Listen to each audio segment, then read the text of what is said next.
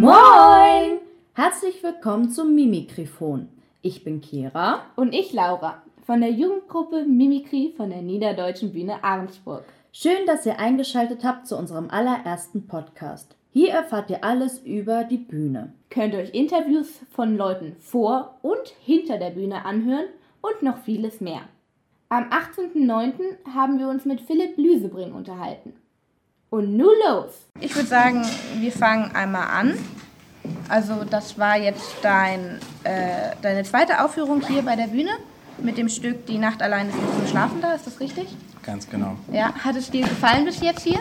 Ja, eine tolle Bühne, eine Ja. ganz liebe und offene Atmosphäre. Und ich freue mich, dass ich hier sein durfte. Mit so einem Ich Einstand. auch. Also Ja. nochmal herzlichen Glückwunsch, das war wirklich toll.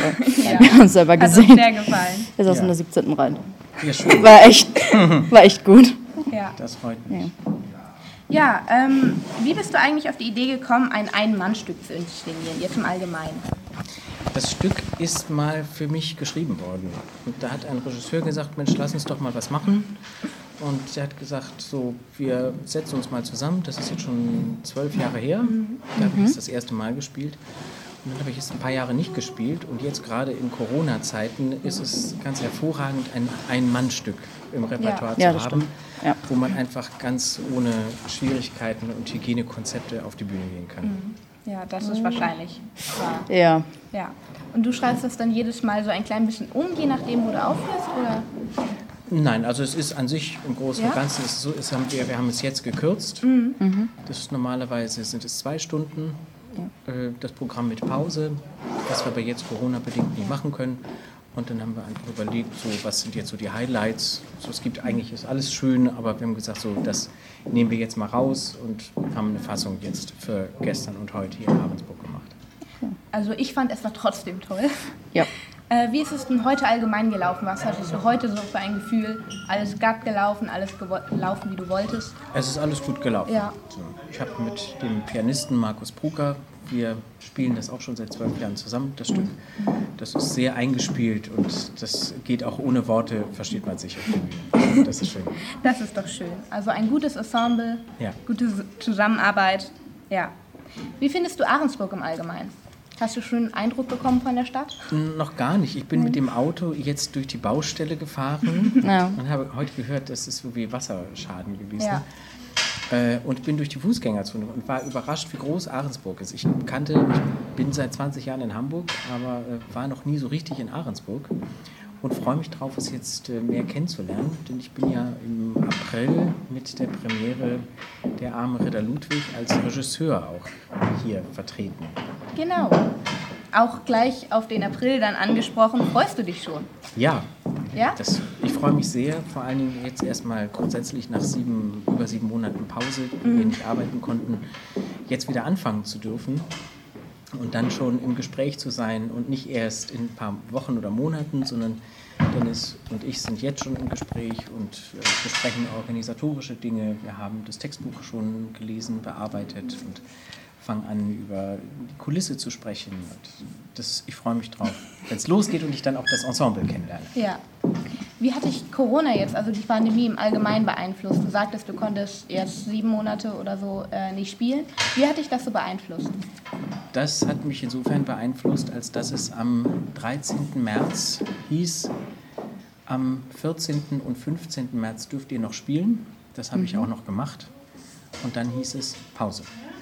Und keiner wusste, wann es weitergeht. Und dann ist, obwohl der Terminkalender sehr voll war, über den ganzen Sommer, mit Premieren, mit Konzerten, mit äh, Regiearbeit, mit Sängerarbeit, es ist einfach von 100% auf Null gegangen. Und es ist jetzt also das erste Mal, dass überhaupt wieder etwas stattfindet. Ja, das ist bestimmt auch mm, ein bisschen frustrierend, wenn man dann sein Lieblingsding, das man hat, nicht ausüben kann. Ne? Ja, und es ist aber ja natürlich, macht es uns Spaß, was wir machen. Und äh, wenn es gesehen wird als, ja, ihr macht ja euer Hobby zum Beruf, das stimmt schon auch. Aber man darf ja nicht vergessen, dass das unsere Existenz ist, Ja. von der wir leben. Und jeder andere geht ins Büro und verdient da sein Geld und weiß, dass das äh, da ist. Und bei uns heißt es einfach, wir dürfen nicht und dann gibt es auch kein Geld. Und das sind natürlich existenzielle Fragen. Ähm, und dabei dann den Mut zu behalten und weiterhin kreativ zu sein und lachend und lächelnd auf die Bühne zu gehen, ist dann auch schon eine Herausforderung für jeden, der jetzt in diesen Zeiten Theater macht. Und umso toller ist es aber auch, wenn eine Bühne sagt, wir wollen, dass Kultur stattfindet. Es gibt viele Theater, die auch sagen, wir sagen die ganze Saison ab. Dass also auch da Verträge für Ende des Jahres, fürs nächste Jahr, die sind auch abgesagt, jetzt schon, weil die sagen, wir wissen nicht, was es ist, was es gibt, oder es lohnt sich einfach nicht, dass die Kosten sind zu teuer, die können wir nie einspielen. Deswegen gibt es auch keine Spielzeit. Umso toller finde ich ist, dass also hier in Ahrensburg gesagt wird, wir machen was, wir haben einen anderen Spielplan, als wir ursprünglich mal geplant haben, aber wir wollen, dass hier Kultur stattfindet. Wir wollen die Künstler unterstützen, dass die wieder ins Arbeiten kommen, dass die Kultur machen und dass aber auch die Zuschauer wieder rausgehen können und einfach das Live-Erleben haben und nicht äh, zu Hause im, übers Internet ihre Serien gucken und ihre Musik hören, sondern dass sie einfach wieder rausgehen können und live Musik, denn das ist ja doch ein Erlebnis, das lässt sich durch kein Internet der Welt Ja. Ja, das Äh, stimmt. kompensieren. Also ja, Die Kultur am Leben behalten. zu Ja, erhalten. wir sagen immer in Deutschland ganz stolz, wir sind das Volk der Dichter und Denker. Dann Ja. muss man da auch was für tun, dass das so bleibt und nicht eine ganze Branche auch einfach kaputt geht. Denn äh, vielen Bühnen, vielen Künstlern steht das Wasser bis zum Hals und können einfach nicht mehr das irgendwann überbrücken. Und dann ist es toll, wenn es heißt, wir wollen weitermachen, aber wir müssen jetzt eine Saison aussetzen. Das ist auch schön, aber wer kann es sich dann noch leisten? Nach dieser Saisonpause ein Jahr komplett arbeitslos zu sein, das wird keiner überbrücken können. Insofern ist es großartig, was jetzt hier in Ahrensburg passiert, dass es nämlich heißt, und wir machen unsere Premieren. Regisseure haben die Möglichkeit, die Spieler, die Lust haben, auch ehrenamtlich, das ist ja auch einfach Wahnsinn, was dann passiert, für das Publikum Kultur und Unterhaltung zu schaffen. Ja, das ist schon schön. Also wir freuen uns auch alle, dass du äh, heute kommen konntest und da warst. Ähm, soweit ich gehört habe, gab es nur positive Bewertungen, auch von gestern und heute bestimmt auch. Ich konnte mich noch nicht umhören. Das freut Ähm, mich. Dein Name ist ja relativ bekannt. Was war dein größter Erfolg karrieremäßig? Ach, ich sage immer so, das, äh, das größte, der größte Erfolg ist immer das, was ich gerade mache. Ähm, Ja. Das macht Okay. mir immer in dem Moment am meisten Spaß. Ich denke an, an viele tolle Dinge zurück. Äh, an großen Opernhäusern international singen zu dürfen, war fantastisch.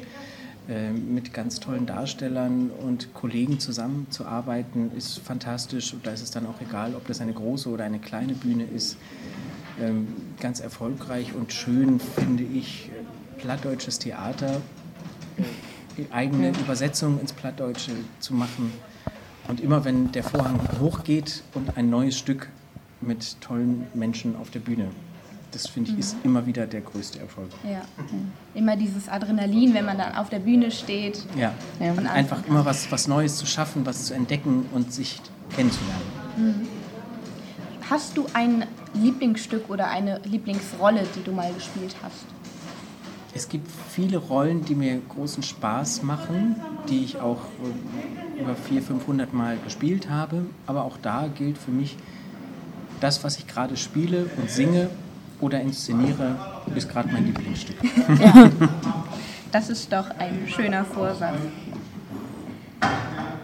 Ja, was war eigentlich deine Inspiration, den Weg zu gehen, den du jetzt eingeschlagen hast? Also ähm, Schauspieler zu werden, Sänger zu sein, Oper oder Operette? Ich habe mit fünf Jahren schon angefangen, im ersten Chor zu singen. Habe immer gerne gesungen.